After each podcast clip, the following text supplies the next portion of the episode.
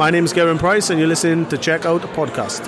180. Folge 122 von Checkout, der Darts-Podcast. Nach vier Tagen beim Grand Slam of Darts haben wir uns mal gedacht, wir melden uns zwischendurch auch mal. Die Gruppenphase ist vorbei. Aus 32 Spielern werden jetzt 16 den Grand Slam of Darts Champion 2021 ausspielen. Gabriel Clemens als einzige deutsche Hoffnung gestartet beim Grand Slam ist leider ausgeschieden nach einer dann doch etwas überraschenden Niederlage am heutigen Abend gegen Adam Hunt. Wir sprechen drüber hier bei Checkout. Ich bin Kevin Schulte und zugeschaltet natürlich Christian Rüdiger. Hi.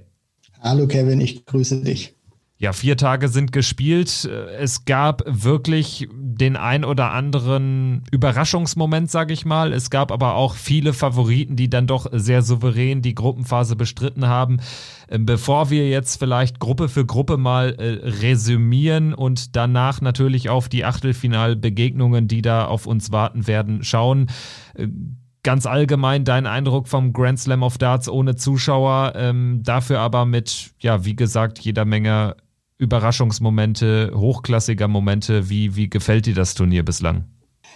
Ja, zum einen natürlich erstmal diesen Aspekt, den du angesprochen hast mit den Zuschauern. Es ist für mich weiterhin komisch, gerade jetzt auch bei so einem Turnier. Ich finde einfach, äh, dass dieser Grand Slam nicht in die Rico Arena gehört. Und ich hoffe natürlich auch, dass wir im nächsten Jahr dann, äh, wenn wir wieder über den Grand Slam 2021 sprechen, dann auch wieder in Wolverhampton spielen können vor Zuschauern, äh, dass da wieder auch Normalität eingekehrt ist. Aber ansonsten, wenn wir mal über das Sportliche sprechen, hat es mir bislang wirklich sehr, sehr gut gefallen. Vor allem war es auch sehr spannend worden. Gerade auch dieser, dieser vierte Tag jetzt, äh, der war ja an Spannung oder an Dramatik auch kaum zu überbieten. Peter Wright ist rausgegangen, Gervin Price hat sich gerade so noch gefangen.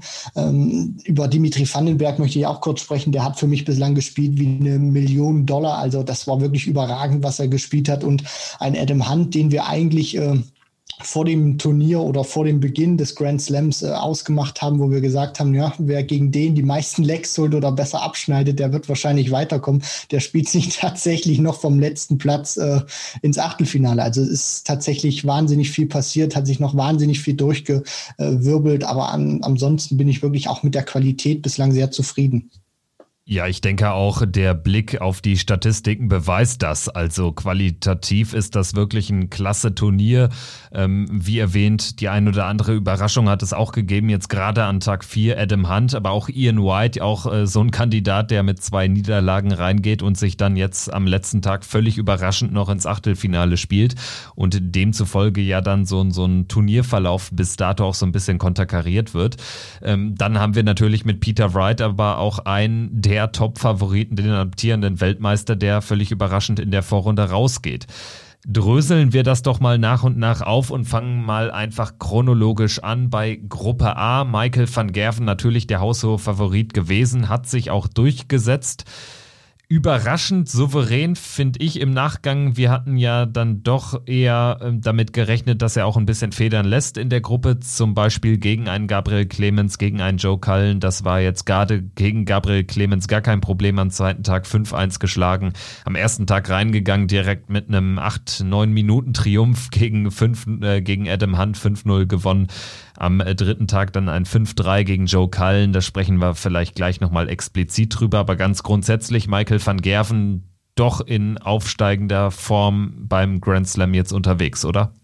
Mm, ja, also nach den ersten zwei Spielen hätte ich das definitiv unterstrichen, Kevin. Also da war er für mich auch wieder die Green Machine. Er hat gespielt, als hätte es diese Krise, die er jetzt in den vergangenen Wochen und Monaten oder eigentlich äh, seitdem äh, der, der Lockdown dann war, äh, als hätte es diese Krise nie gegeben. 106er Average gegen Adam Hunt, äh, flügt den, du hast das angesprochen, in so neun bis zehn Minuten von der Bühne. Dann spielt er wieder ein tolles Match äh, gegen Gabriel Clemens äh, setzt da nahtlos an, spielt einen 104er Average, also eigentlich die identische Leistung, Weltklasse gespielt und vor allem auch das, was er in, den, in, der, in der vergangenen Zeit nicht gemacht hat, fand ich, hat er da in diesen ersten beiden Matches wirklich äh, eindrucksvoll bewiesen und vor allem auch gegen Gabriel Clemens. Gaga lässt am Anfang diese 78 Punkte aus, zwei Darts auf Doppel und Van Gerven ist einfach da und bestraft die Fehler eiskalt. Das, was er eben unter anderem zum Beispiel Matches gegen Simon Whitlock äh, nicht gemacht hat. Und da war er für mich auch wieder so dieser alte Van Gerven. Und das hat man ja dann auch in den Interviews gesehen. Und die Partie gegen Cullen, mh, hm, die hat das für mich jetzt, äh, ist vielleicht so eine, eine exklusive Meinung, die ich habe, Kevin, aber hat es für mich wieder so ein, so ein bisschen äh, konterkariert, weil da hat er für mich auch wieder menschlich gewirkt. Er hat zwar besser gescored, aber es war nicht so diese pure Dominanz, wie er sie eben gegen Adam Hunt oder gegen Gabriel Clemens ausgestrahlt hat.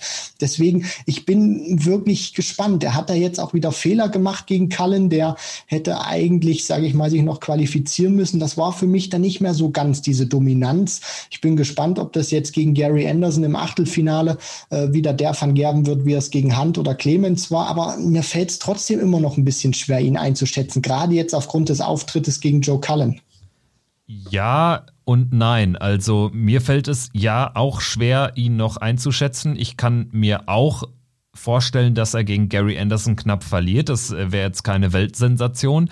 Allerdings kann ich mir auch vorstellen, er spielt Michael van Gerven typisch, wie in den vergangenen Jahren ähm, überrollt er dann auch mal so einen Kontrahenten, der aktuell ein bisschen schwächelt. Ähm, ich würde aber nochmal auch auf das Kallen-Match zu sprechen kommen. Für meine Begriffe ist dieses Spiel auch vielleicht ein bisschen aus der Wertung zu nehmen oder ein bisschen abgekoppelt zu betrachten im Vergleich zu den beiden vorangegangenen Partien, denn Michael van Gerven stand ja schon fest als Gruppenerster, bevor er überhaupt dieses Spiel hat äh, ja anfangen müssen. Also dementsprechend das würde ich tatsächlich so ein bisschen aus der Wertung nehmen. Die Spannung dementsprechend vielleicht nicht die größte und ja, am Ende hat das trotzdem noch gewonnen, weil äh, Joe Cullen natürlich da einiges hat äh, liegen lassen. Deshalb würde ich tendenziell dabei bleiben, Michael van Gerven mit Tendenz nach oben, muss er natürlich jetzt aber gegen Gary Anderson in einem sehr toughen Achtelfinale dann bestätigen mit Michael van Gerven zusammen ins Achtelfinale eingezogen ist. Adam Hunt, von dir auch schon angesprochen oder von uns, ähm, wahrscheinlich der überraschendste Name unter den letzten 16, zum ersten Mal überhaupt in einem Achtelfinale bei einem Major-Turnier. Erstmal für ihn großer Erfolg gewesen, überhaupt sich in dieses äh, Feld zu spielen über den Qualifier. Ist ja jetzt auch eher ein kleiner Name in der Dartswelt und ja, dass er jetzt aber da den zweiten Platz macht in der Gruppe à la Bonheur, vor allen Dingen nachdem er gegen Michael van Gerven eine Abreibung kassiert hat. Gegen Joe Cullen dann allerdings, da war er stark verbessert, 4-5 verloren. Durch diese knappe Niederlage hat er Restchancen sich erhalten und die hat er dann bravourös genutzt. 5-2 gegen Gabriel Clemens nach 2-0 Rückstand am entscheidenden dritten Spieltag in dieser Gruppenphase. Und da muss ich sagen, ich hatte ein bisschen das Gefühl, dass Gabriel Clemens ab dem 2-0 irgendwie mit dem 2-1, mit dem 2-2, spätestens mit dem 2-3 dann auch nervös wurde und merkte, er hat was zu verlieren. Und ab dem Moment kamen die Darts auch nicht mehr so in die Trippelfelder rein. Ich habe es tatsächlich ähnlich gesehen. Also ich habe äh, das sogar fast so wortgleich, wie du das gerade äh, gesagt hast, Kevin, hier auf meinen kleinen Stichpunktzettel stehen. Also ich finde, Gaga hat einen super Start gehabt gegen Adam kam super rein, die Triple haben funktioniert, auch mit, mit dem Checken hat das wirklich gut funktioniert und ich hatte so dann dieses Gefühl, ähnlich, äh, was, was du gerade auch äh, erläutert hast, dass mit jedem Leckgewinn, dass äh, den oder dass, dass Adam Hunt äh, gewinnen konnte, wurde Gabriel Clemens aus meiner Sicht äh, nervöser und auch angespannter, weil er dann auch für mich so den, den Eindruck ähm, erweckt hat, er wusste natürlich, na klar, wusste er, um was es geht, aber ich finde, er hat sich da dann nach jedem Leck, was äh, Adam Hunt gewonnen hat, immer mehr eine Platte gemacht und hat für mich auch ein Stück weit äh, zu viel drüber nachgedacht, äh, wie viel Lecks brauche ich vielleicht noch oder wenn ich die Partie jetzt verliere, dann, dann bin ich raus. Also er hat für mich wirklich zu viel dann, dann nachgedacht und das hat sich überhaupt nicht gut auf sein Spiel ausgewirkt. Er hat für mich dann auch sehr verkrampft gewirkt. Die Triple haben nicht mehr funktioniert und das ist dann natürlich schade, weil jeder hatte einen Sieg von Gabriel Clemens erwartet, gerade nach diesem super Start, den er eben gegen Joe Cullen hat und bei Adam Hunt möchte ich auch noch mal ganz kurz ein Wort verlieren, ist das natürlich ein super Erfolg. Der wird überfahren von Van Gerven und wird dann eigentlich mit diesem Verlauf der Gruppenphase immer besser. Hat gegen Cullen, finde ich, dann auch nach einem ja, äh, moderaten Start, den die beiden da hatten. Das Match hatte dann, fand ich, ein gutes Rhythmus, hatte, hatte einen guten Rhythmus gehabt, sehr viele Highlights und hat da auch gezeigt, was er kann. Und dann hat er eben gegen Gabriel Clemens nach diesem 0 zu 2 da nahtlos angeknüpft, diesen Schwung einfach mitgenommen. Und man muss dann auch ganz ehrlich sagen, äh, wenn Cullen und Clemens dann eben nicht in der Lage waren, dann noch diesen zweiten Sieg zu holen, der eben erforderlich war, um neben Van Gerven ins Achtelfinale einzuziehen, dann sagt natürlich Adam Hunt äh, Danke, der ist 27 Jahre alt, ist schon ein bisschen dabei, aber das, äh, der konnte nie den großen Erfolg bislang äh, auf der Tour erringen und äh, das ist ein mega Erfolg für ihn, muss man ganz ehrlich sagen. In der Gruppe mit Michael van Gerven, Joe Cullen und Gabriel Clemens sich da fürs Achtelfinale zu qualifizieren. Ja, und die Konstellation hat es eben möglich gemacht. Und äh, am Ende war ein Leck entscheidend. Gabriel Clemens hätte im Nachgang ähm, dieses Spieltags ja, nur ein Leck mehr gebraucht. Also gegen Michael van Gerven vielleicht noch ein zweites sich äh, schnappen können oder eben gegen Adam Hunt ein weiteres Leck. Das hätte gereicht. Adam Hunt hätte bei einem eigenen 5 zu 3 Sieg schon keine Chancen mehr gehabt, weiterzukommen. So ist es am Ende Joe Cullen gewesen, der ihn letztendlich ja leben lässt in dieser Gruppe. Joe Cullen hatte unzählige Darts zum zwischenzeitlichen 4 zu 4 in der Partie gegen Michael van Gerven. Ihm hätte eine 4 zu 5 Niederlage gereicht. Also so ganz richtig ist es nicht, dass du sagst, man hätte diesen zweiten äh, Sieg gebraucht aus Cullen oder Clemens Sicht. Auch da war es dann nur ein Leck, ne? Also Joe Cullen hat es dann am Ende auch selbst verschenkt. Aber Adam Hunt wird es egal sein. Er steht im Achtelfinale, seinem ersten Major-Achtelfinale überhaupt. Ähm, vielleicht noch äh, ein Wort, bevor wir zu Gruppe B wechseln, zu Gabriel Clemens. Bei dem ist das Turnier ja irgendwie genau anders herumgelaufen als zum Beispiel bei Adam Hunt. Er ist ja super reingekommen mit diesem Auftakterfolg gegen Joe Cullen, auch eine, ein Spiel gewonnen, was äh, sehr hochklassig war. Gegen Michael van Gerven kann man verlieren, kann man auch glatt verlieren. Äh, letztendlich bestärkt mich aber diese Adam Hunt-Partie so ein bisschen in dem Gefühl, dass er so ganz bisschen den Touch verloren hat, diese Leichtigkeit. Also ich habe ihn gerade immer in solchen Momenten auch stark gesehen, dass er jemand war, der sich nicht so sehr eine Panne gemacht hat.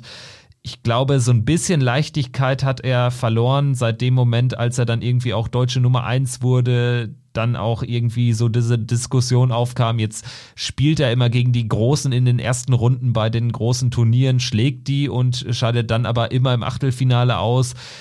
Nimmst du das auch so ein bisschen wahr, dass das jetzt vielleicht so eine ja, leicht heikle, schwierige Phase ist in der noch jungen PDC-Laufbahn von Gabriel Clemens, die ihn aber auch, und das möchte ich natürlich noch äh, konstatieren, die ihn aber auch, glaube ich, am Ende nur bestärkt rauskommen lassen kann. Also ich glaube nicht, dass das jetzt irgendwie eine Phase sein wird, die ihn nachhaltig ähm, stören wird. Aber ich glaube, das ist jetzt erstmal so eine Phase, die, die schon eine Herausforderung darstellt, gerade auch mit Hinblick auf die mögliche Top 32 Platzierung bei der Weltmeisterschaft, die ja noch nicht in trockenen Tüchern ist. Also dementsprechend ist auch ein bisschen Druck drauf. Ja, also das ist ein ganz äh, interessanter Punkt, den du da ansprichst, Kevin. Ich meine, er hat sich 2018 die Tourcard gesichert und seitdem ging es ja wirklich sukzessive bergauf. Und er hat ja in dieser Entwicklung jetzt in diesen, kann man so sagen, fast drei Jahren oder gut drei Jahren auch wirklich nie so eine Delle gehabt, wo er jetzt mal wirklich wieder im Ranking abgeprasselt ist, sondern er konnte sich auch wirklich ähm, Stück für Stück zunächst erstmal im Schatten von Max Hopp und Martin Schindler, dann hat er natürlich auch Shindy überholt, jetzt hat er Max überholt. Und natürlich steigen auch mit diesen Leistungen, die er jetzt gerade in der jüngeren Vergangenheit erzielt hat, steigen natürlich auch die Erwartungen die Erwartungen. Ich meine, die Engländer reden jetzt auch viel positiver und vor allem auch viel, viel mehr und vor allem auch noch ein Stück weit anders über Gabriel Clemens, als sie das äh, noch im Jahr 2018 getan haben, als er noch ein sehr unbeschriebenes Blatt war. Und wir dürfen auch nicht vergessen, also ich fand so, äh, so als exemplarisch fand ich eigentlich so dieser Tag, Tag zwei bei der Winter Series, wo Gaga diese vier Monster Averages spielt an den ersten vier Tagen. Da hat ja dann noch Dan Dawson unter anderem ein sehr ähm, cooles äh, Ding getweetet auf äh, Twitter, wo er geschrieben hat, er mochte Gabriel Clemens, bevor es schon cool war. Und ich fand auch so an, an diesem Tag, wo er auch diese Monster-Dinger gespielt hat, dass so dieser Gabriel Clemens Hype-Train endgültig in Deutschland äh, eingefahren ist. Und man musste auch, finde ich, ähm, und ich hoffe, dass, dass Gabriel Clemens diese Situation auch gut handelt, weil er ist jetzt die deutsche Nummer eins. Die Leute kriegen mit, er holt bei großen Turnieren reihenweise äh, Top 10 Spieler raus, wie Cross oder As Aspinall in der ähm, jüngeren Vergangenheit. Und er kann auch diese großen Leute jetzt nicht nur ärgern, sondern auch schlagen. Da steigen natürlich auch die Erwartungen und die Leute erwarten natürlich auch mehr. Und da hoffe ich einfach, dass er weiter so unbekümmert äh, weiterspielt, weil ich finde, Max Hopp ist das irgendwann nicht mehr gelungen.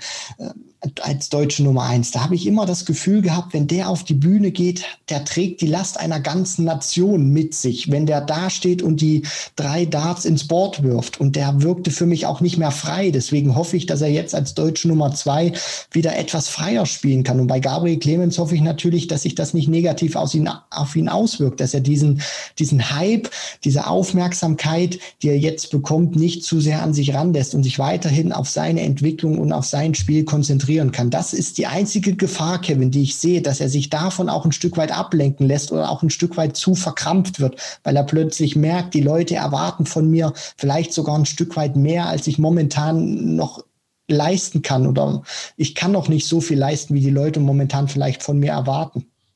Ja, wir werden das äh, weiter mit Argusaugen beobachten. Es geht ja dann für ihn in Coventry an gleicher Stelle schon in der nächsten Woche weiter, beziehungsweise am nächsten Wochenende.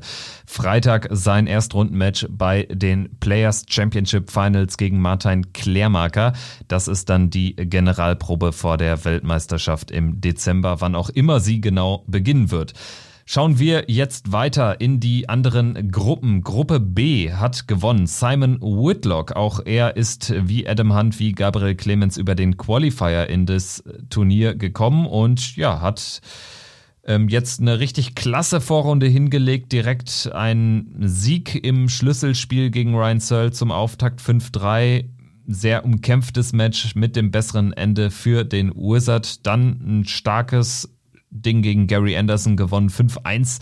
Klar, den Flying Scotsman in die Schranken verwiesen und dann am letzten Tag dreht er 0-4 Rückstand, gewinnt 5-4 gegen den starken, aber am Ende etwas unglücklichen Adam Gavlas. Simon Whitlock also im Achtelfinale trifft dort auf Adam Hunt und ganz grundsätzlich, ich hatte es auch vor dem Turnier schon erwähnt, der spielt einfach echt ein fantastisches Jahr, wenn es an diese Ranking Major Turniere geht. Viertelfinale World Matchplay, Halbfinale World Grand Prix und jetzt definitiv Achtelfinale mit Option nach oben, weil gegen Adam Hunt muss er natürlich gewinnen. Also Simon Whitlock, der hält sich durch seine wirklich starken Major, ähm, Ranking Major Turniere im Dunstkreis der Top 16. Ansonsten zeigt er ja gar nicht so viel. Also weder auf der European Tour noch auf der ähm, oder bei den Players Championship Events. Ja, also da kann ich nur zustimmen zu dem, was du äh, am Anfang gesagt hast. Also Simon Whitlock spielt wirklich momentan wieder richtig äh, geile Darts, aber wir dürfen auch nicht vergessen, äh, ich meine, er setzt sich natürlich durch in der Gruppe mit, mit Ryan Searle, mit Gary Anderson und Adam Gavlas, was jetzt, wenn man mal Anderson vom Namen her rausnimmt, Searle und Gavlas nicht unbedingt äh, das ist, wo man jetzt sagt, okay, äh, das ist jetzt sonderlich stark, wie du dich jetzt hier durchgesetzt hast, Simon. Nur ich finde auch, gerade auch in, in so einer Gruppe, die jetzt nicht von diesen Top-Namen gespickt war, musst du dich erstmal so durchsetzen, wie das Simon Whitlock getan hat. Und ich fand auch dieses Match gegen Adam Gavlas exemplarisch, wo er 0 zu 4 zurückliegt, aber trotzdem sich sagt, ich gebe hier nicht auf, ich versuche trotzdem noch diese Partie zu drehen. Und er hat das ja dann auch äh, toll gemacht. Ich finde, er spielt mit, mit viel Qualität. Er hat auch eine gute Körpersprache und ähm, das, was du jetzt ansprichst, ich meine, er trifft jetzt im Achtelfinale auf Adam Hunt, da würden jetzt wieder Whitlock Kritiker sagen, na ja, äh, Van Gerven spielt zum Beispiel gegen Anderson oder Smith äh, spielt gegen Cross. Das ist jetzt nicht der ganz große Name. Da hat es ja Whitlock wieder leicht äh, erwischt. Zum einen, sage ich mal, kann Simon Whitlock nichts dafür, dass Gabriel Clemens und Joe Cullen sich nicht durchgesetzt haben. Er kann nichts dafür, dass er gegen äh, Adam Hunt spielt. Er hat sich das erarbeitet als Gruppensieger. Und ähm, am Ende des, des Tages gilt es natürlich auch erstmal Adam Hunt zu schlagen, weil der hat auch gezeigt, er hat großes Potenzial, der kann auch super Dart spielen. Und äh, ich bin wirklich gespannt, was Whitlock uns da jetzt auch zeigt, weil äh, er verdeutlicht ganz einfach auch, dass dieser Matchplay-Triumph gegen Van Gerven keine Eintagsfliege war, dass er wirklich konstant hohes Niveau bei bei diesen Ranking-Turnieren spielt in der äh, vergangenen Zeit. Und da bin ich auch mal wirklich gespannt, ob das jetzt auch mal wieder dieser, dieser ganz große Wurf vielleicht auch werden kann beim Grand Slam. Mit ihm ins Achtelfinale marschiert ist Gary Anderson als Gruppenzweiter, der eine sehr durchwachsene Vorrunde gespielt hat, gegen Adam Gavlas und gegen Ryan Searle gewonnen hat, gegen Simon Whitlock, wie erwähnt, klar unterlegen war. Am Ende dieses äh, Spiel gegen Searle war mit Abstand sein Bestes. Das zeigt auch der Blick in die Statistik. Das zeigt auch, äh, ja, die Leistung von Ryan Searle. Die war nämlich auch echt gut. Also das war schon ein starker Kontrahent in dieser Gruppe für, für alle Spieler. Am Ende Gary Anderson so ein bisschen zittrig unterwegs gewesen. Jetzt geht das Turnier vielleicht von neu los. Fragezeichen. Gegen Michael van Gerven ist er vielleicht nochmal besonders motiviert aber man merkt ihm schon an, dass er so ein bisschen unter ja, seiner Verletzung zu leiden hat. Er humpelt sich da ein zurecht und hat ja dann auch noch nach seinem mühevollen 5 zu 3 Auftakterfolg gegen Gavlas für einiges ja, an Aufruhr gesorgt mit seinem Interview. Wie hast du das in der Nachbetrachtung ja, analysiert oder was waren so deine Gedanken zu den Worten, zu diesem Sniffing Gate, möchte ich es mal nennen, wie es die, die Briten bezeichnen können? Ich denke mal, wir sollten das nicht ähm, überanalysieren beziehungsweise zu ernst nehmen. Ich glaube ganz einfach auch, das war vielen Tatsachen geschuldet. Zum einen natürlich, äh, dass Anderson verletzt ist, dass er in diesem Spiel gegen Gavlas nicht sonderlich gut gespielt hat und auch vor allem genervt war von sich. Und dann ähm, hast du da natürlich auch, ich meine, Gary Anderson, der wird jetzt im Dezember 50, du spielst gegen jemanden, Adam Gavlas, 18 Jahre jung, das könnte gut und gerne auch vom Alter her sein Sohn sein. Und wir wissen ja auch, Anderson ist so ein Spieler dieser alten Schule, der es mag. Wir gehen hoch ans Oki und zocken einfach Starts ohne große Emotionen. Und Gavlas hat sich ja dann auch nach Leckgewinnen gepusht. Und das hat man dann auch gemerkt in dieser Kombination. Anderson hat überhaupt nicht das gespielt, was er von sich erwartet, war genervt von sich. Und dann ähm, kumuliert das natürlich auch so ein Stück weit, dass er diese Aggression von seinem Spiel, was er eben nicht ans Board bringen konnte, dann eben auch noch diese Emotionen von, von Gavlas nicht, nicht gut findet. Und äh, deswegen glaube ich, finde, finde ich, sollte man das nicht zu zu sehr ähm, jetzt in, in die Waagschale werfen. Aber was mir einfach auffällt, ist gerade die Partie gegen Adam Gavlas oder Simon Whitlock.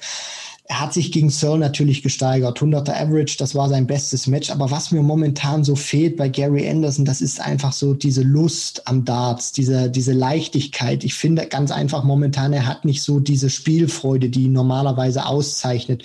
Und dass diese Leistung gegen Searle dann eben auch ähm, ja, zu, zustande kam, erkläre ich mir auch ganz einfach so unter der Tatsache, dass es in diesem Spiel dann auch wirklich hieß do or die. Und äh, da hatte Gary Anderson dann auch eine Motivation er wusste, wenn ich gewinne, dann stehe ich im Achtelfinale vom Grand Slam, einem, Turnier, was er auch sehr gerne spielt, was er mag.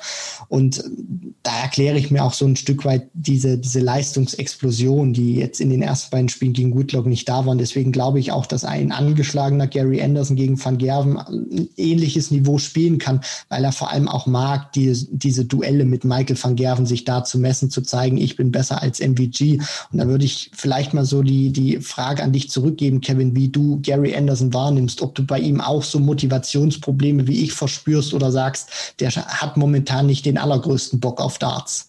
Diesen Eindruck, den kann man gewinnen und äh, je häufiger man ihn sieht, gerade auch in so Interviews wie nach dem Gavlas-Match, da spielt das ja schon irgendwie so mit irgendwie in seinen Worten und man merkt ihm regelrecht an, dass ihn auch diese Situation gerade echt so ein bisschen nervt. Also niemand weiß so recht, äh, wie es dann, wie lange auch die Situation ohne Zuschauer ähm, weiter ähm, der Fall sein wird. Er spielt ja Überseeturniere sowieso nicht. Es ist vieles im Unklaren. Er hadert vielleicht auch so ein bisschen mit sich. Ähm, will vielleicht dann auch so den richtigen Zeitpunkt finden für einen Absprung. Ich glaube schon, dass es eine Möglichkeit gibt, dass wir ihn vielleicht nicht mehr allzu lange auf der Tour sehen. Beziehungsweise generell bei der PDC. Also es ist für mich schon der Spieler, ja, wo mich jetzt ein frühzeitiges Karriereende jetzt in den nächsten Monaten oder die Ankündigung dessen nicht so sehr überraschen würde, um jetzt mal im ganz Extrem zu denken. Ich habe dann allerdings auch wiederum immer wieder das Gefühl, wenn er dann so in sein Spiel findet, und das könnte ja jetzt vielleicht gegen Michael van Gerven, wo sich beide auch so ein bisschen gegenseitig hochziehen, äh, der Fall sein, dass er dann immer deutlich spielfreudiger agiert. Und dann sind das wieder Momente, wo ich denke, Nee, also irgendwie, der ist noch nicht fertig und der hat auch noch was im Tank. Und gerade wenn der unter Verletzungsbedingungen dann doch diese engen Matches wie gegen Searle gewinnt, dann, dann pusht er sich ja auch schon noch mal ein bisschen. Und da denke ich dann, ja, vielleicht ähm, täuscht der Eindruck äh, doch so ein bisschen. Aber ich glaube, so, so Proto-Events, alles, was so irgendwie abseits des Scheinwerferlichts äh, stattfindet oder dann auch eben die ersten zwei Begegnungen beim äh, äh Grand Slam, wo es eben noch nicht um Do or Die geht, da äh, fällt es ihm irgendwie schwer, die Motoren hochzudrehen. Also, das wäre so mein Eindruck von Gary Anderson aktuell. Ich hoffe natürlich auch, also diesen Punkt, den du dann natürlich auch ansprichst. Äh, ich glaube auch nicht, dass Anderson so einer ist, der, der sagt wie Taylor oder Van Barneveld, ich muss unbedingt noch die WM äh, mitnehmen, um dann abzutreten. Ich glaube ganz einfach auch, das ist einer, wenn der wirklich diesen, diesen Punkt erreicht, wo er sagt, so wie Darts momentan gespielt wird. Ich meine, der hat ja jetzt auch immer wieder so ein paar Interviews gegeben. Vor ein paar Jahren bei der WM hat er gesagt, also über 50 will er dann nicht mehr spielen. Er wird jetzt im Dezember 50. Ähm, gerade jetzt so muss ich ganz ehrlich sagen, die, diesen Eindruck, den du auch hattest, äh, nach den ersten beiden Matches hatte ich wirklich große Sorgen um, um Gary Anderson. Ich bin mir eigentlich zu 100 Prozent sicher, der spielt die Players Championship Finals auf gar keinen Fall. Vor allem auch wegen dieser ähm, Verletzungsthematik, die er da jetzt hat. So, und dann spielt er eben dieses Match gegen Ryan Searle, wo du dann auch merkst, wo der, äh, ich glaube, die 119 müssten es gewesen sein, die er dann äh, rausnimmt zum, zum Schluss oder aufs, aufs Bullseye, wo wo, du dann natürlich auch merkst, okay, da brennt doch noch ein bisschen was im Flying Scotsman. Aber ich finde ganz einfach auch diesen, diesen Punkt, den du dann ansprichst oder den wir da oder wo wir da so auf einen Nenner gekommen sind, dass Anderson auch einfach diese fette Motivation braucht. Der braucht auch einfach einen Anreiz momentan in diesen Zeiten, weil ich bin der Meinung, dass, dass diese Corona-Krise oder diese, diese Pandemie auch ein Stück weit dafür sorgt, dass wir den Anderson momentan so erleben, wie wir ihn einfach erleben. Der, der möchte einfach vor Fans spielen. Den, den passt das alles nicht. Auch diese Routinen, die er da momentan entwickelt. Du, der, der ist seit äh, Jahren dabei. Der kam immer wieder, hat er seine normalen Anreiseroutinen. Plötzlich musst du jedes Mal einen Corona-Test machen. Du kannst dich wirklich erst vorbereiten, wenn du dieses negative Testergebnis hast. Der wird auch in, in in Sachen gestört, die er eigentlich nicht machen möchte. Und das ist nicht förderlich für sein Spiel.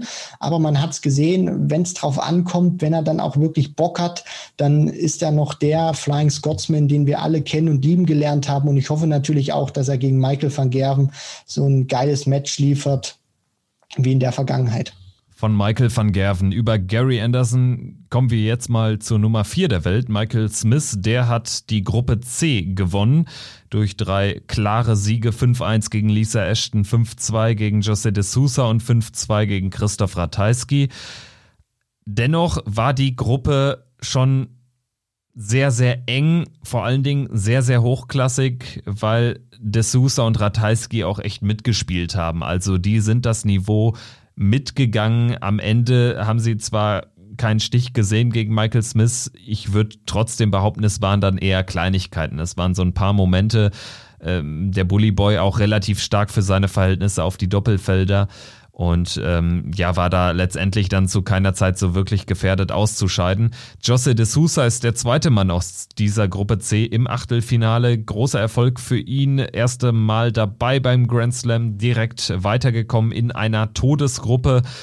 Die war es auch bei den Averages, die, die da ans Board gebrannt hatten, zumal Christoph Ratajski, und das sagt alles aus, der mit nur einem Sieg ausscheidet, den Sieg gegen Lisa Ashton holt, 5 zu 4 nach 1-4 Rückstand und da ein 104er Average spielen muss, um Lisa Ashton in, im Zaum zu halten. Also die Gruppe hatte, hatte vieles, vor allen Dingen, weil Lisa Ashton zumindest in der Partie gegen Ratajski das Niveau auch bedingt durch ein paar äh, starke Finishes zumindest bis zum 4-1 hat mitgehen können. Deine Eindrücke zu dieser Gruppe Smith und De Sousa im Achtelfinale Ratajski muss sich jetzt allerdings auch nicht zu sehr grämen, finde ich. Nein, absolut nicht. Also die Gruppe hat mir auch wirklich, die, Gru die Gruppe C, sehr viel Spaß bereitet. Ich fange mal von vorne an mit äh, Michael Smith. Also ich finde, der hat jetzt durch diese zwei Siege bei der Winter Series sehr viel Selbstvertrauen getankt und er hat jetzt auch dieses Momentum, finde ich, auf seiner Seite. Der spürt jetzt auch selber oder konnte durch diese zwei Erfolge auch wieder dieses äh, Selbstverständnis erlangen. Ich kann auch wieder Titel gewinnen und das macht ihn gefährlich. Für mich hat er sehr souverän gewirkt und in dieser Gruppe mit De Sousa und Ratajski aus drei Spielen mit drei Siegen rauszukommen, das äh, finde ich spricht einfach für den Bully Boy auch ergebnistechnisch 5 zu 1 gegen Lisa Ashton und dann 5 zu 2 gegen De Sousa und Ratajski.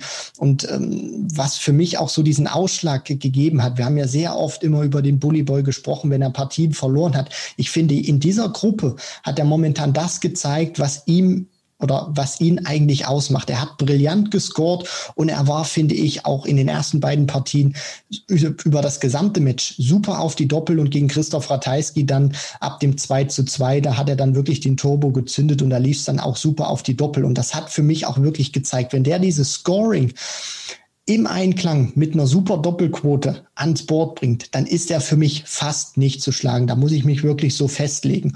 José de Sousa er bringt für mich einfach ein tolles Niveau ans Board. Hat zweimal 99er Average gespielt und dann ein 100er Average. Der kann jeden schlagen. Ich finde, der hat ein tolles B-Game. Also der hat für mich noch nicht sein A-Game gezeigt in dieser Gruppe. Sein A-Game liegt für mich äh, ab 105, 110 aufwärts, muss ich ganz ehrlich sagen.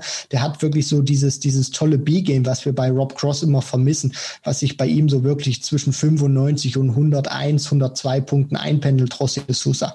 Christoph Ratajski, brillanter Zocker. Allein das was der gegen Lisa Ashton gezeigt hat, dieses brillante Feuerwerk. Nachdem der auf 2 zu 4 verkürzt, spielt er dann 11 Data, 12 Data, 14 Data. Äh, die 180er sind reingeflogen. Da wusste Lisa Ashton überhaupt nicht mehr, wie ihr geschieht. Und die, äh, ja, eine von zwei Damen im Turnierfeld, Lisa Ashton, muss ich ganz ehrlich sagen, die äh, sollte sich jetzt auch, ähm, ja, also sie, sie kann, finde ich, schon enttäuscht sein. Natürlich hat sie eine Todesgruppe erwischt, aber ich finde Lisa Ashton jetzt auch, wo sie die Tourcard hat, die ist auch mittlerweile an einem Punkt, angekommen, wo ich sage, der reicht mitspielen nicht mehr, Kevin. Die möchte auch äh, Siege, er, Siege erlangen. Die möchte auch, wie jetzt beim Grand Slam, eigentlich lieber ins Achtelfinale einziehen. Deswegen, klar, sie hat eine Todesgruppe erwischt. Sie hat vielleicht auch nicht immer das Niveau äh, gezeigt, was sie auch von sich selber erwartet. Auch ein bisschen unter ihren Möglichkeiten gespielt. Aber ich finde, alles in allem sollten wir bei ihr auch sehr selbstbewusst ähm, in die Kritik gehen und sagen, sie kann da auch wirklich enttäuscht sein, weil sie will auch einfach nicht mehr zu Turnieren fahren und einfach nur mitspielen.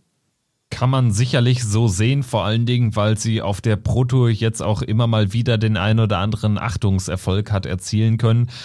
Darunter würde ich auch dieses äh, Spiel gegen Ratajski verbuchen. Also da fehlte ja wirklich nicht viel. Also Ratajski hätte ja nur noch ein schlechtes Leck spielen müssen bei 1-4 Rückstand, dann wäre das Ding vorbei gewesen und dann würde man wahrscheinlich auch nochmal ganz anderes über das Turnier von Lisa Ashton sprechen. Es ist aber wie es ist. Sie scheidet aus mit sechs gewonnenen Lecks und ja, drei Spielen, drei Niederlagen, genauso wie Mikuru Suzuki, die zweite Dame im Feld, da kommen wir aber im weiteren Verlauf der Folge noch zu. Michael Smith und De Sousa im Achtelfinale und ich habe so das Gefühl, die beiden könnten sich vielleicht nochmal wiedersehen in einem Viertelfinale, denn ihre Gegner Rob Cross, das ist der Gegner von Michael Smith und Dave Chisnell, das ist der Gegner von José de Sousa. Die haben jetzt nicht gerade brilliert in ihrer Vorrundengruppe. Also die Gruppe D ist so ein bisschen das Gegenteil gewesen, was äh, Qualität betrifft im Vergleich zu Gruppe C nicht äh, das grundsätzliche Spielvermögen, was ich da ansprechen möchte, sondern eher die gezeigten Leistungen. Das war durchaus äh, teilweise umkämpft. Dave Chisnell gegen Luke Humphreys direkt am ersten Tag äh, Matchstarts überlebt, 5-4 gewonnen. Humphreys wiederum gewinnt 5-4 gegen Pipe und hat auch da Glück letztendlich war das Niveau aber jetzt einfach nicht so mitreißend. Liegt vielleicht auch so ein bisschen an den Spielern. Pipe äh, der langsamste, Cross auch nicht der schnellste, Chisnell jetzt auch nicht in der absoluten Megaform.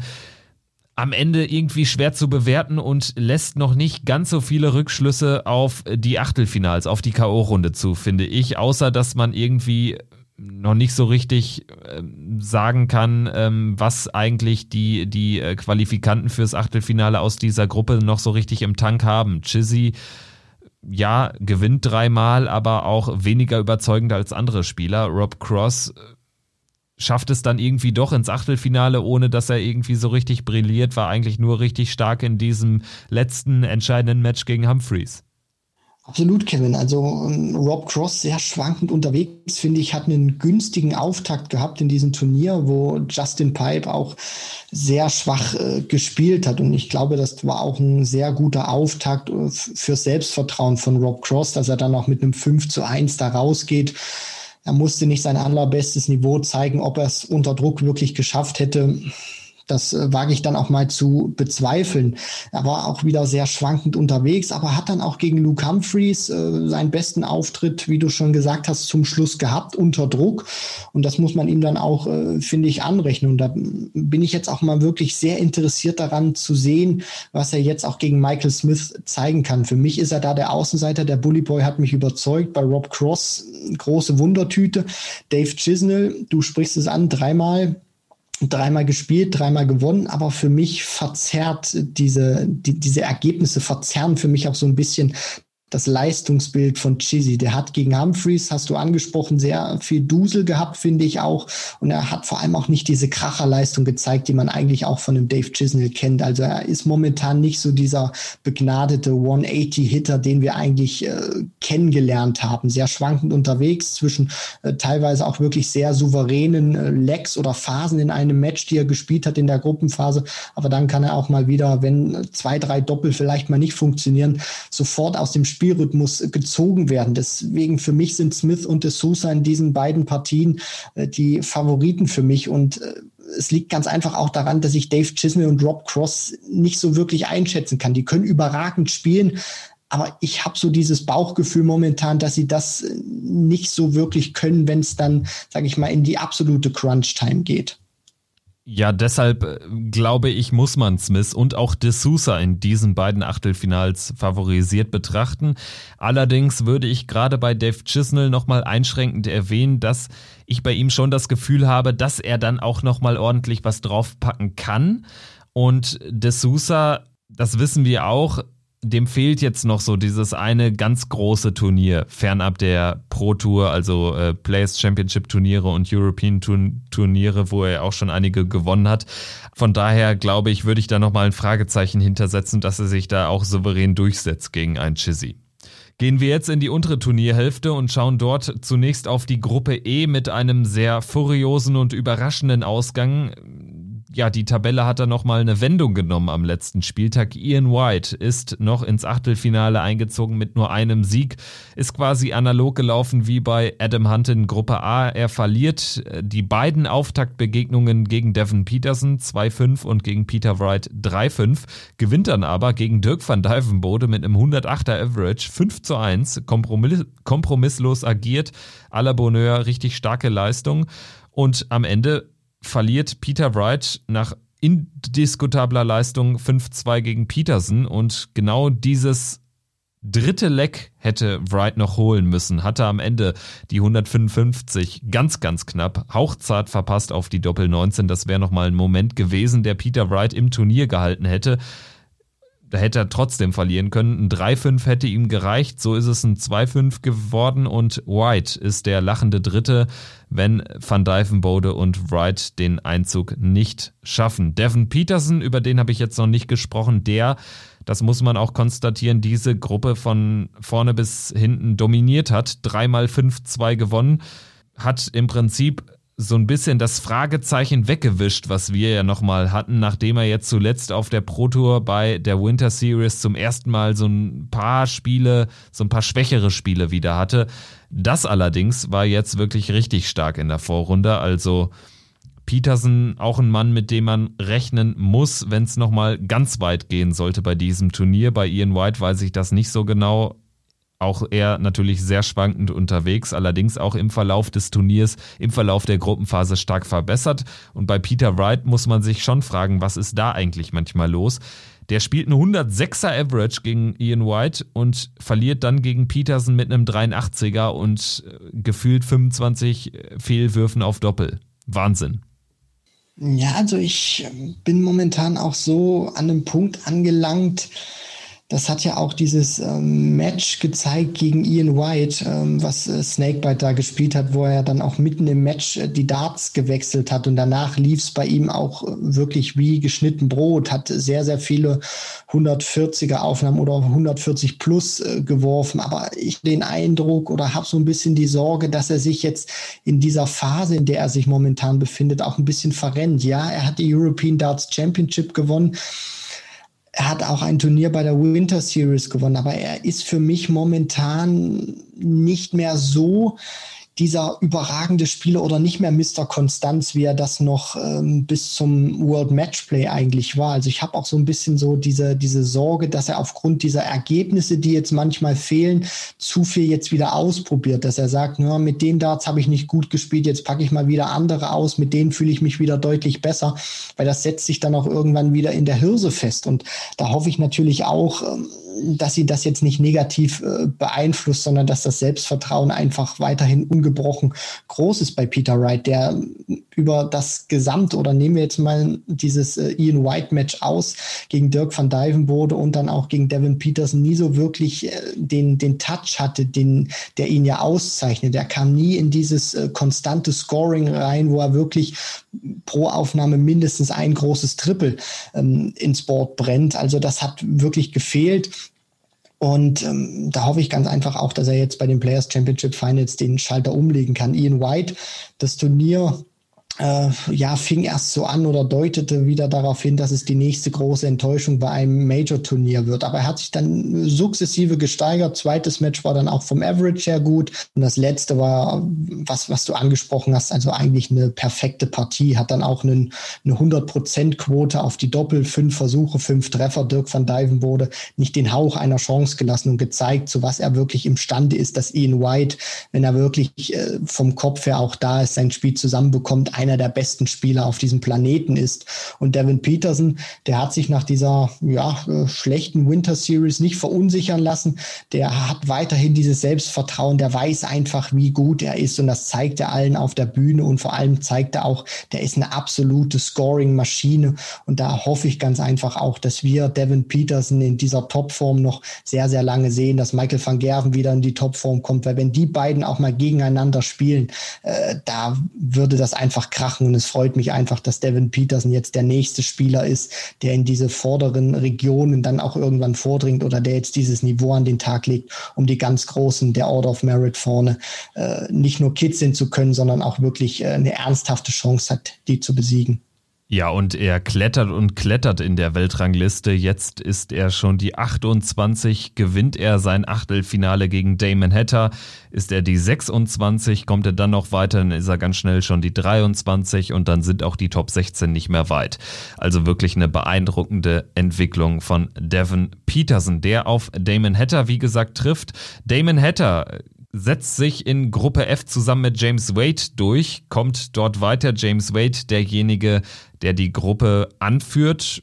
Erwartungsgemäß, wenn man sich die Ranking-Position, die Setzliste anschaut, hat da dann auch dreimal seine Stellung, seine Position unter Beweis stellen können. Gegen Damon Hatter 5-2 gewonnen, gegen Durant 5-1 und gegen Nein, gegen Vatimena 5-3 und gegen Durant 5-2. So war es, genau. Damon Hatter am Ende glücklicher Sieger gegen Jermaine Vatimena in einem Spiel, wo auch beide sichtlich nervös waren. Am Ende keiner so richtig über die Ziellinie gehen wollte. Hatter hat es dann am Ende geschafft und zieht ins Achtelfinale ein. Das war ja ein Do-or-Die-Spiel gegen Vatimena lag auch daran, dass Glenn Durant in dieser Gruppe einfach ein Streichergebnis war. Er hat es ja auch nochmal erwähnt, ähm, Corona hat ihm so eine richtige Bremse reingezogen, hatte da alles andere als einen milden Verlauf, er und seine Frau und ist schon krass, wie sehr man ihm das auch anmerkt. Also ähm, der ist ja wirklich sportlichen Schatten seiner selbst, nachdem er noch vor nicht allzu langer Zeit die Premier League gewonnen hat. Also der hat null Selbstvertrauen ausgestrahlt, um das mal wirklich so knallhart zu sagen, Glenn Durant. Und für mich hat das auch so gewirkt, dass diese Corona-Erkrankung, natürlich, er ist jetzt wieder negativ getestet, er trägt das Virus nicht mehr in sich, aber man merkt einfach noch, es steckt ihn in den Gliedern. Und er hat das ja auch ähm, geschrieben. Er war da kurz davor gewesen oder an einem Punkt gewesen, äh, wo er eigentlich fast schon medizinische Hilfe äh, in Anspruch nehmen wollte. Das zeigt natürlich auch zum einen, ähm, der hat äh, auch wirklich zu spüren bekommen, was diese Erkrankung auch mit einem machen kann. Und zum anderen, sage ich mal jetzt auch aus äh, berufstechnischer Sicht, heißt das natürlich auch oder so schätze ich das dann ein, äh, wenn er schon an einem Punkt war, wo er sich überlegt hat, soll ich mir jetzt medizinische Hilfe holen, dann wird er auch äh, eine ganze Weile lang die Darts nicht angefasst haben oder war nicht in der Lage zu trainieren. Und dann kommt natürlich beides zusammen. Durant, finde ich, ist ein harter Arbeiter, der dieses Niveau auch nur spielen kann, wenn er wirklich regelmäßig intensiv trainiert. Das ist für mich nicht so ein Talent wie ein Adrian Lewis oder ein in der Hinsicht Gary Anderson oder Michael van Gerven, sondern der muss wirklich richtig hart anpacken, um so ein Niveau an den Tag zu legen. Und dann fehlt ihm eben äh, diese, diese, dieser Trainingsreiz und ähm, dann sage ich mal auch noch diese äh, Erfahrung von Corona. Deswegen finde ich jetzt auch, sollte man dieses ähm, enttäuschende Ergebnis nicht zu über, äh, nicht überbewerten, sondern das Positive mit rausnehmen. Er hat jetzt drei Matches gespielt, er konnte jetzt Spielpraxis sammeln und vor allem auch, sage ich mal, beginnen, dieses äh, Corona-Trauma aus den Gliedern zu schütteln. Und ich denke mal, bei den Players Championship Finals wird das schon wieder besser werden und hoffe dann auch, dass er bei der WM nahezu wieder in Topform ist. Vielleicht noch deine Einschätzung zu James Wade, der sich dreimal souverän durchsetzt in den Partien dieser Gruppe, jetzt auf Ian White trifft. Gewinnt er das, würde er auf den Sieger Peterson Hatter treffen.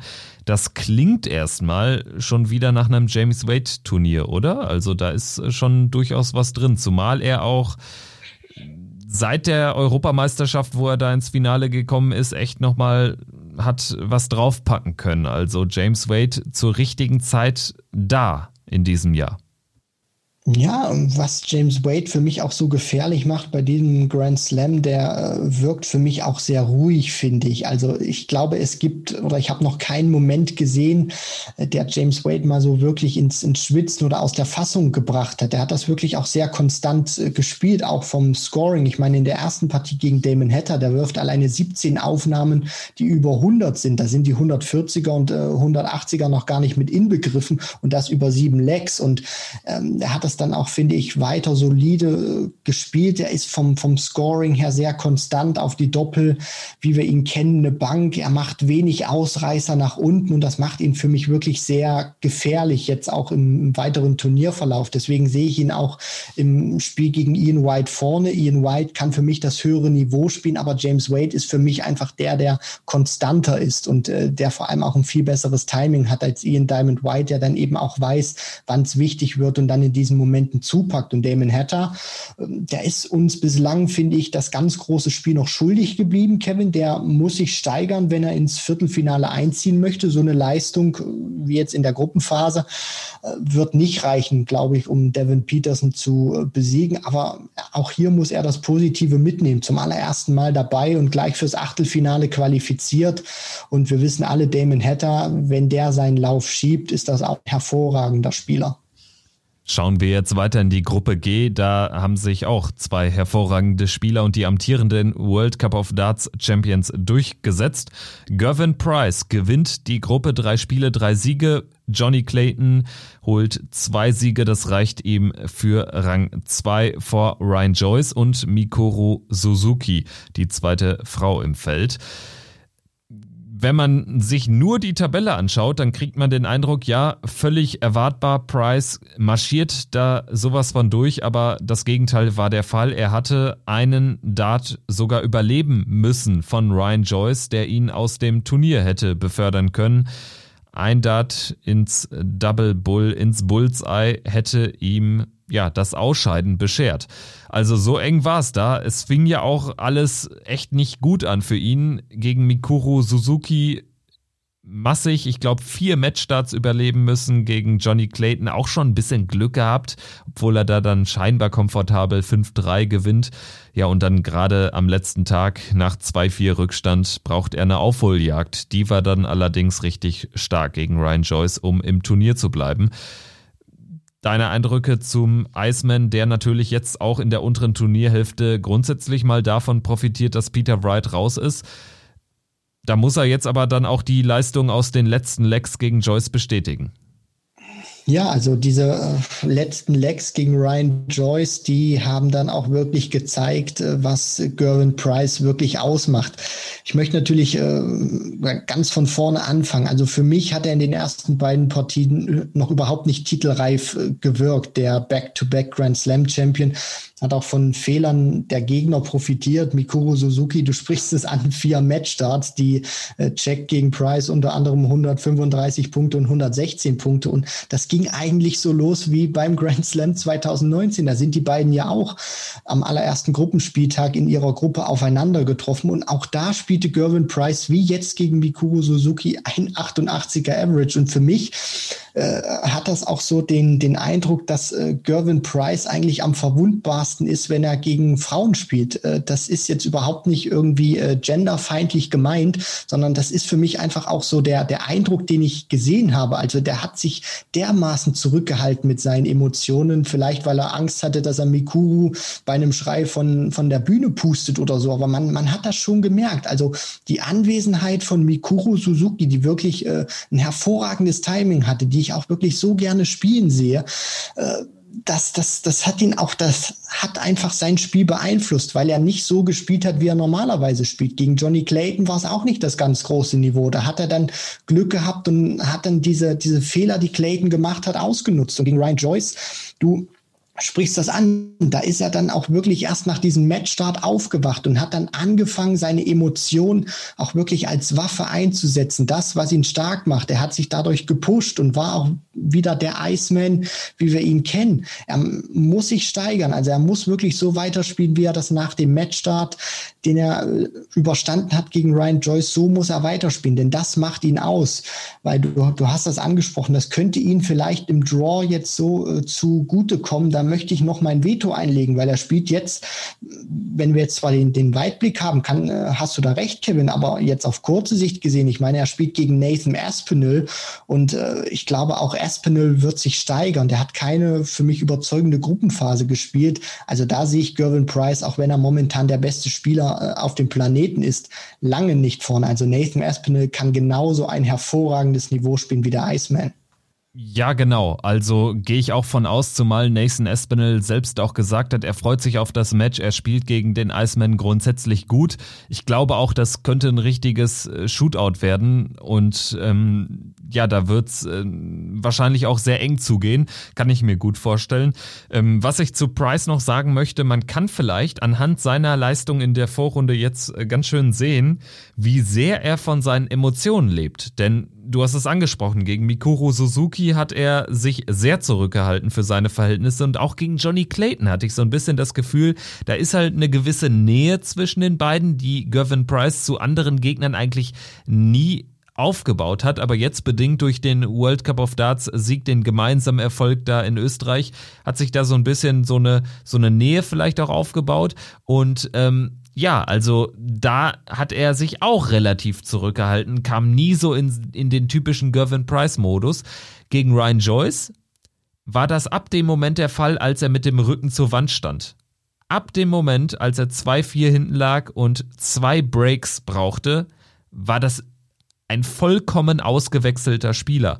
Und ich glaube, was ihm zugute kommt, ist, dass er einfach jetzt diesen Schockmoment im Gegensatz zu Peter Wright überlebt hat und ja, es geht jetzt gegen Nathan Espinel. Ja, das wird verdammt schwer, weil auch Nathan Espinel, ich glaube, da können wir sicher sein, leistungstechnisch was draufpacken wird im Vergleich zu seinen drei Partien in Gruppe H bislang.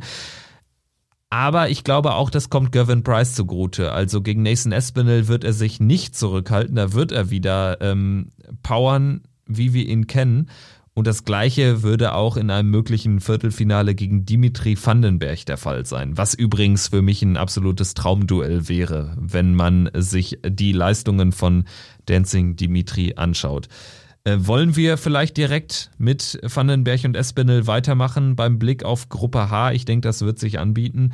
Dimitri Vandenberg, äh, schon mal kurz angerissen worden von dir auch. Der Player to watch in der Vorrunde spielt ein 114er Average, Rekord-Average für den Grand Slam. 5-1 gegen Ricky Evans, dann gegen Nathan Espinel wieder 100 plus im Average, 5-1 gewonnen und natürlich 5-1 auch am letzten Gruppenspieltag gegen BDO-Weltmeister Wayne Warren. 104er Average sei nur am Rande erwähnt. Dimitri Vandenberg scheint so heiß zu laufen, wie er zuletzt beim Matchplay, was er gewonnen hat, unterwegs war, oder? Definitiv, Kevin. Also das ist ein sehr gutes Zeichen für alle Fans des Belgiers. Der hat in diesen drei Spielen gegen Wayne Warren, gegen Ricky Evans und gegen Nathan Aspinall wirklich gespielt, als wäre er die Nummer eins der Order of Merit. Das muss ich ganz ehrlich so sagen, Kevin. Also der hat wirklich wie heißer Scheiß gewirkt. Das äh, ist jetzt auch irgendwie nicht äh, Lobhudelei, die da nichts zu suchen hat, sondern das finde ich wirklich. Und was für mich auch wirklich so erstaunlich ist, diese Leistungen, vor allem auch dieser Rekord-Average von 114,8, der kam für mich auch relativ überraschend. Also es hatte ja jetzt auch in der Vergangenheit oder in der jüngeren Vergangenheit, wenn wir jetzt unter anderem auch die, die Winter Series nehmen, da hat ja ehrlich gesagt nichts drauf hingedeutet, dass und, und da sehe ich vielleicht auch so ein Stück weit, oder was heißt vielleicht, da sehe ich sogar diese Parallelen zum World Matchplay. Ich meine, niemand hatte Dimitri Vandenberg da auch wirklich im auf dem Zettel im erweiterten Titelkreis. Also, dass der es gewonnen hat, das war dann auch wirklich eine Überraschung gewesen. So wie er, wie er dann gespielt hat, war es keine Überraschung mehr. Aber auch da hat er, sage ich mal, im Vorlauf nichts wirklich darauf hingedeutet, dass er jetzt dahin kommt und dieses World Matchplay gewinnt. Und ich finde jetzt auch hier wirklich, er hat seine Gegner mit, mit seiner Power auch äh, regelrecht erdrückt, auch wenn Warren Evans und Aspinall nicht das ganz große Niveau gegen ihn gezeigt haben. Nur dann musst du auch erstmal so performen und dann musst du das auch erstmal so runterspielen. Deswegen Dimitri Vandenberg ist für mich von den bisher gezeigten Leistungen neben Michael Smith äh, der ganz große Favorit auf diesen Titel. Gervin Price nehme ich jetzt erstmal noch ein bisschen aus, weil er mich in den ersten beiden Spielen nicht überzeugt hat. Aber er hat ja dann gezeigt gegen Ryan Joyce, als er mit dem Rücken zur Wand stand, zu was er imstande ist. Deswegen, den sollte man natürlich auch nicht abschreiben. Aber wenn ich jetzt nur mal die Leistung momentan bewerte, ist Dimitri Vandenberg für mich momentan der Spieler, der diesen Grand Slam äh, sehr wahrscheinlich gewinnen kann. Wenn er das konservieren kann, nur ansatzweise, dann ist er kaum zu besiegen. Also selbst von einem Gavin Price mutmaßlich nicht, weil ja, irgendwann wird auch seine Siegesserie beim Grand Slam reißen. Vielleicht ist es in einem möglichen Viertelfinalduell gegen Dimitri Vandenberg der Fall. Mit ihm weitergekommen ist Nathan Espinel, wie schon erwähnt, er wird auf Gavin Price treffen. Ausgeschieden sind Ricky Evans der zwei Partien klar verloren hat gegen Dimitri und gegen Nathan Espinel, gegen Wayne Warren, sich aber mit 5-3 nach Rückstand hat durchsetzen können.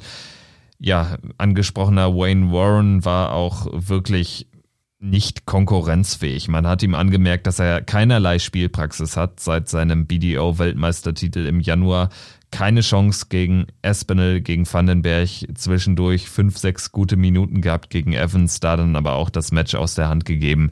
Ja, am Ende sollte man da aber wahrscheinlich auch nicht den Stab drüber brechen.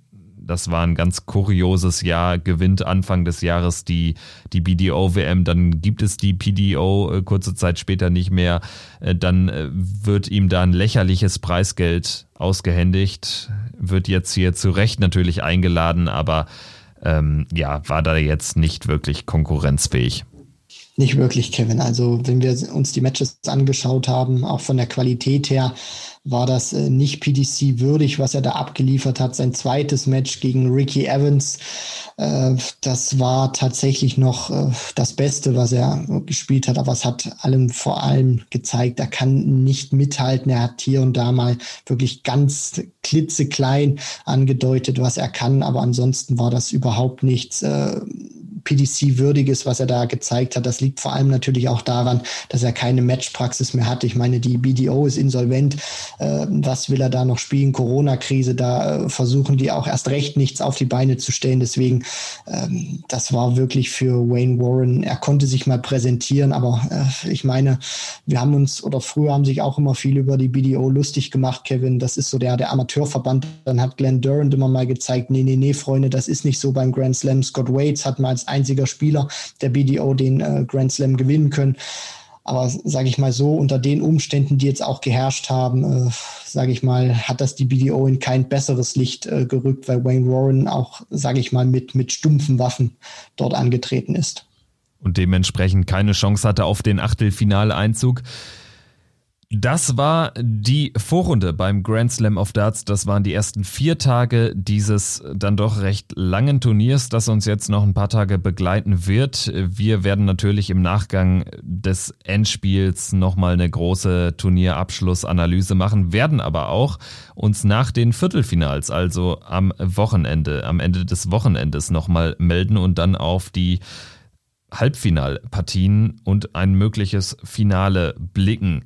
Das ist so unser Plan und äh, vielleicht bietet es sich ja da an, jetzt nochmal Halbfinaltipps loszuwerden. Also, wen würdest du Stand jetzt am ehesten in einem Halbfinale aus der oberen Hälfte sehen? Also, wir haben die Achtelfinals Van Gerven gegen Anderson und Whitlock gegen Hunt.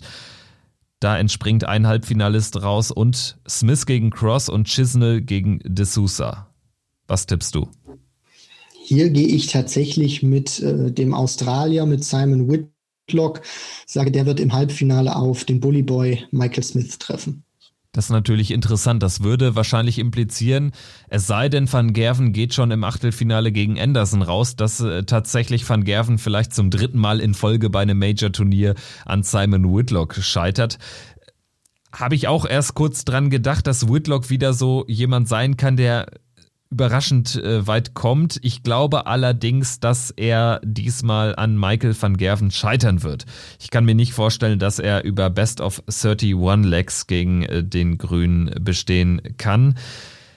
Lasse mich da aber eines Besseren belehren natürlich. Also Michael van Gerven, mein Tipp im Halbfinale gegen Michael Smith, der ist für mich von den genannten Namen nicht zu besiegen. Auch nicht von Jose de Sousa. Ich glaube, das spielt dann auch in einem möglichen Viertelfinale gegen, gegen Smith, sollte er Chisnell, sollte er die Hürde Dave Chisnell überstehen.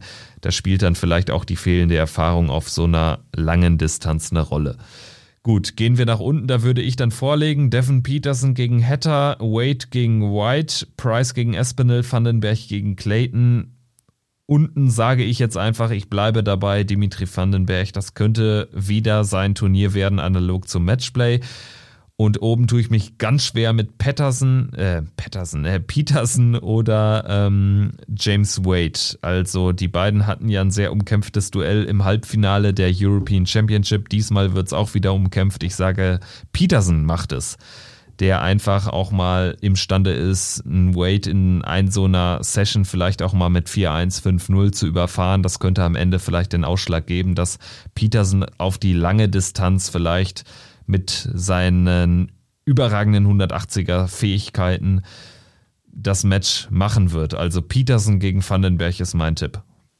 Äh, hier gehe ich zu 50 Prozent mit. Ich sage auch, Dimitri Vandenberg wird sich ins Halbfinale spielen, weil ich bei ihm auch einfach so dieses Gefühl habe oder ich habe so dieses Bauchgefühl, der bringt genau dieses Niveau wieder an den Tag, was er beim Matchplay gezeigt hat.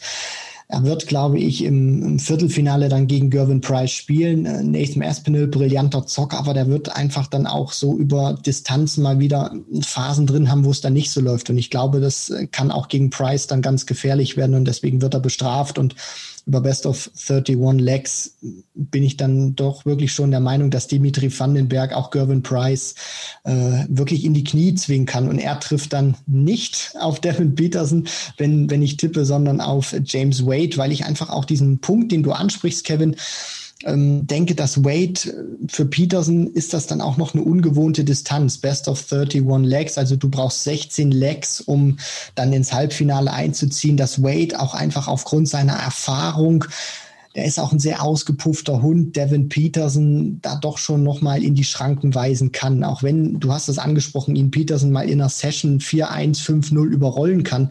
Aber auf der anderen Seite finde ich, kann James Wade das auch, weil James Wade ist im Vergleich, hat noch mal einen Schritt gemacht, finde ich, noch mal einen Entwicklungsschritt. Das ist nicht mehr der Spieler, wie er vor vier, fünf Jahren war, der über ein gutes Timing mit den 90er Average kam, sondern der kann mittlerweile auch äh, wirklich 100 plus deutlich spielen und kann dann auch mal in einer Session in Devin Peterson auch mal gut und gerne mit 4-1, 5 zu 0 überfahren. Und ich glaube ganz einfach auch, dass diese Kombination aus Erfahrung bei großen Turnieren über so eine Distanz dann James Wade zumindest jetzt in 2020 beim Grand Slam nochmal hilft, um dann gegen Devin Peterson ins Halbfinale einzuziehen. Wir werden unsere Tipps natürlich auf Herz und Nieren überprüfen. Zwangsläufig werden wir das tun, wenn wir uns dann in der nächsten Folge, in der 123. Ausgabe von Checkout nach den Viertelfinals beim Grand Slam of Darts zurückmelden werden. Danke dir, Christian. Danke an alle Hörerinnen und Hörer fürs Dabeisein. Bis dahin macht's gut und ja, bleibt uns gewogen. Ciao.